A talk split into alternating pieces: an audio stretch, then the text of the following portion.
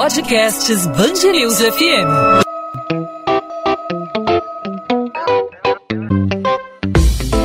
Dois às 20, com Maurício Bastos e Luana Bernardes. O coronavírus se espalha pelo país. Bom, nós temos neste momento um total de 930 casos suspeitos registrados na plataforma no Rio de Janeiro, temos confirmados os primeiros casos de transmissão local. Os pacientes são um homem de 72 anos e a esposa dele de 68 anos. Os dois estão em isolamento domiciliar. No âmbito federal, o ministro da Saúde disse que espera a liberação dos 5 milhões e 100 mil reais do Congresso para o combate ao coronavírus. Segundo ele, caso o repasse não seja autorizado pelo relator geral do orçamento, valores destinados a outros meses do ano serão realocados como forma emergencial de cuidado com o Covid-19. No caso do Rio de Janeiro, a saúde pública enfrenta períodos de dificuldades. A gente tem que ter um pouquinho de paciência, não é? É um, é um momento agora em que nós estamos fazendo os concursos, dando posse às pessoas, reorganizando as equipes. Como o serviço público vai lidar com essa demanda? Em casos de sintomas de gripe, quais são as orientações ao paciente? O importante agora é não entrar em pânico, claro, e entender como lidar com a doença. Quais são os principais grupos de risco? Como proceder em casos de sintomas de gripe. Por isso, conosco aqui no podcast 2 às 20, o Flávio Dias, que é coordenador de vigilância epidemiológica da Prefeitura do Rio. Flávio, obrigada pela participação no podcast 2 às 20. Obrigado, Luana, pela oportunidade. Flávio, qual é a orientação para quem apresentar agora os sintomas de gripe? Deve procurar algum posto médico? E, em caso de sim, qual unidade de saúde essa pessoa deve procurar? Uma UPA, um hospital?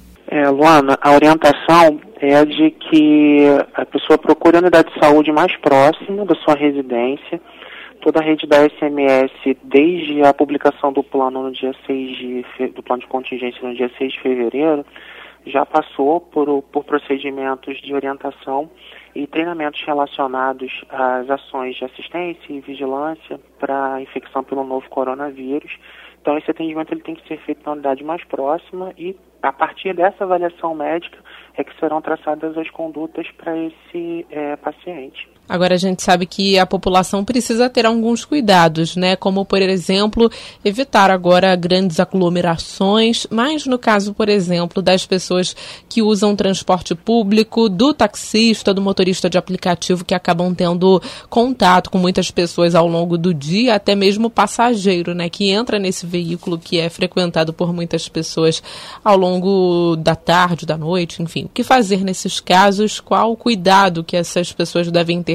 Desses casos? É tão importante que a pessoa que tem sinais de sintomas respira respiratórios, ela evite o contato com outras pessoas, é, seja trabalho, escola, enfim, nos locais com grande aglomeração, é, por conta da maneira de transmissão. Isso é para qualquer doença de transmissão respiratória, né? Deve ter uma avaliação e deve ter esse afastamento. Para as pessoas que não estão com sinais de sintomas respiratórios, mas que frequentem locais e aglomerações em que nós temos pessoas com diferentes níveis de saúde, né, no sentido de estarem sadias ou estarem com outros problemas de saúde e causas respiratórias, é tentar incorporar na medida do possível, esses hábitos que no momento têm sido reforçados, de lavagem constante das mãos, da etiqueta respiratória, ao cobrir, cobrindo nariz e boca no momento em que tossir ou espirrar, é, ao utilizar material descartável, né, após essa eliminação de secreção respiratória, o lenço de papel, descartar no lixo, né, é, se você falou da, do, do, da frequência em carros, né, de, isso, de aplicativo. taxista. É. Se, isso, é, o, se houver, né, ele, se esse taxista, esse motorista de aplicativo, ele tiver com uma pessoa com quadro respiratório, o ideal é que as janelas do carro estejam abertas é, né, essa pessoa próxima à janela, porque reduz essa questão da, da proximidade com esse profissional. E também para que ele adote as mesmas medidas de higienização das mãos, evitar levar as mãos é, aos olhos, as mãos, a mão suja é, aos olhos. Agora, a cidade do Rio vive um momento delicado no setor de saúde. Como que o município está se preparando para atender a demanda do coronavírus? É, a preparação do município, ela já está é, em, em curso, alinhada com a preparação da Secretaria de Estado e seguindo as diretrizes do Ministério da Saúde. Esse plano de contingência para enfrentamento, ele foi discutido e alinhado com a esfera estadual e segue as diretrizes e parâmetros que o Ministério da Saúde definiu e todas as ações, elas são os componentes do plano, eles contemplam diferentes ações que envolvem o enfrentamento do coronavírus. Então, que é da chegada daquele indivíduo, a captação da informação, para até a divulgação e publicização das informações para todos os entes é, para os quais tem que se direcionar essas informações oficiais, as questões relacionadas à assistência, as questões relacionadas à avaliação é, dos insumos necessários para a prestação é, do serviço, as questões relacionadas à promoção da saúde, mobilização, a comunicação com a população a partir dos canais oficiais e das contas da SMS e da prefeitura nas redes sociais. Então, o plano ele tem toda essa estrutura com as diretrizes gerais apontando para as ações que estão sendo já implementadas para esse enfrentamento do coronavírus. Tudo alinhado com a Secretaria de Estado e, com, e, baseado nas diretrizes que o Ministério já definiu. Essa entrevista com Flávio Dias, coordenador da Vigilância Epidemiológica do município do Rio de Janeiro. Flávio, você pode falar sobre os principais grupos de risco e quais as orientações para essas pessoas? Por exemplo, idoso, idoso que frequenta a missa, por exemplo, o ideal é evitar aglomerações, né? Deixar para assistir a missa em um outro momento.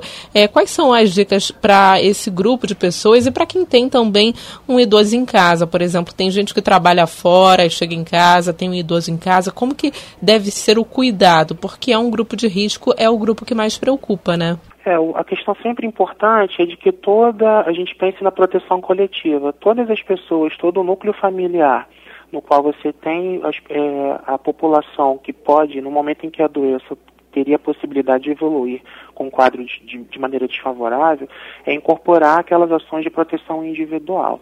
As questões da, da circulação, a gente sempre precisa tomar é, bastante cuidado no sentido de que é, as pessoas doentes, as pessoas com sinais de sintomas respiratórios, elas de fato não devem circular e é, aqueles todos os outros, né, os, nós que estamos expostos e mais os indivíduos na população que têm uma chance de evoluir desfavoravelmente, a gente tem que fazer sempre essa avaliação de posso ter a minha circulação cotidiana ou de uma avaliação individual de alguns cenários ou de alguns locais com aglomerações, tentar ou não evitar, eu acho que esse é um é ponto mesmo de avaliação, de avaliação é, individual é, reforçar as medidas individuais de proteção. Essas medidas de proteção individual, por exemplo, uso de máscara, que eu ia até te perguntar sobre isso, que o uso de máscara é uma questão que sempre leva a algumas dúvidas aqui entre os ouvintes.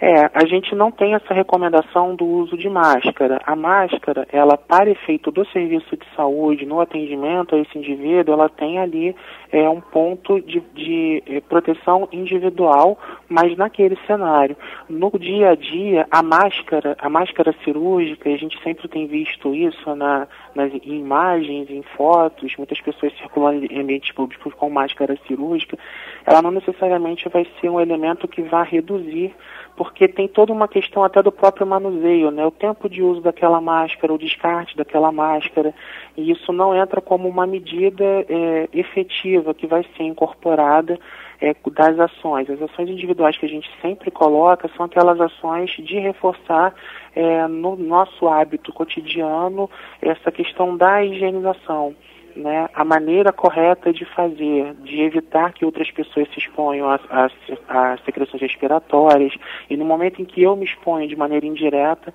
com a higienização. A máscara tem que ser entendida como um elemento que é importante, mas é utilizado nas situações em que eu tenho contato muito próximo em unidade de saúde, um contato próximo ou com geração de algum tipo de ação e procedimento em unidade de saúde que aumente o risco daquele indivíduo que está prestando assistência.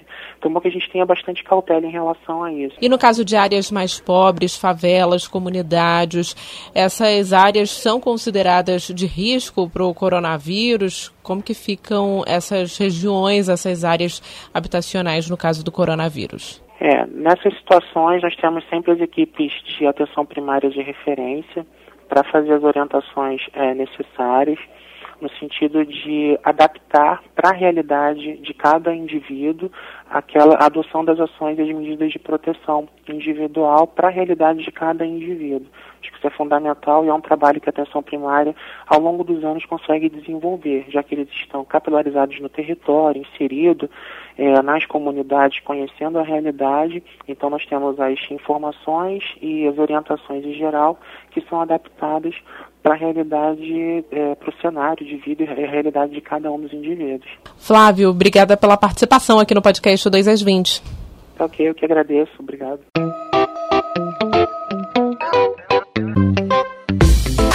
2 às 20, com Maurício Bastos e Luana Bernardes.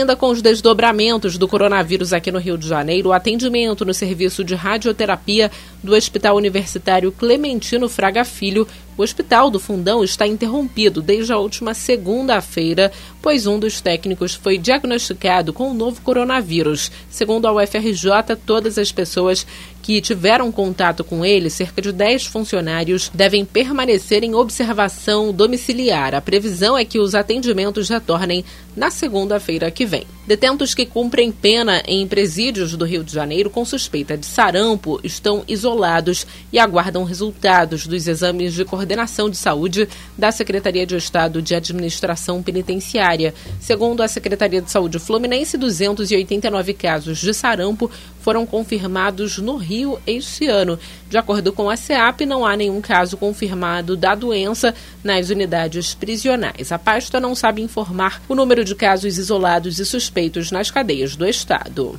E o Grupo de Atuação Especial de Combate ao Crime Organizado do Ministério Público apreendeu um cofre na casa do ex-secretário de Ordem Pública de Arraial do Cabo, na região dos Lagos político é denunciado por exigir pagamento ou vantagem indevida para a realização de eventos na cidade. De acordo com o promotor do GAECO, Diego Abreu, a denúncia partiu de um DJ que alega ter sido exigida dele a quantia de dois mil reais. Márcio Galo foi exonerado em dezembro de 2018 e desde então não tem mais relação com a gestão municipal, segundo a prefeitura da cidade. Procurado, Márcio Galo não respondeu aos questionamentos da reportagem. 2 às 20. Eu, Luana Bernardes, vou ficando por aqui. Lembro que meu companheiro de podcast, Maurício Bastos, segue em licença médica. Eu volto na sexta-feira na programação da Band News FM e também aqui no podcast 2 às 20, que fica disponível sempre de segunda a sexta-feira, a partir das 8 da noite, nas principais plataformas de streaming e também no nosso site bandnewsfmrio.com.br. Até lá!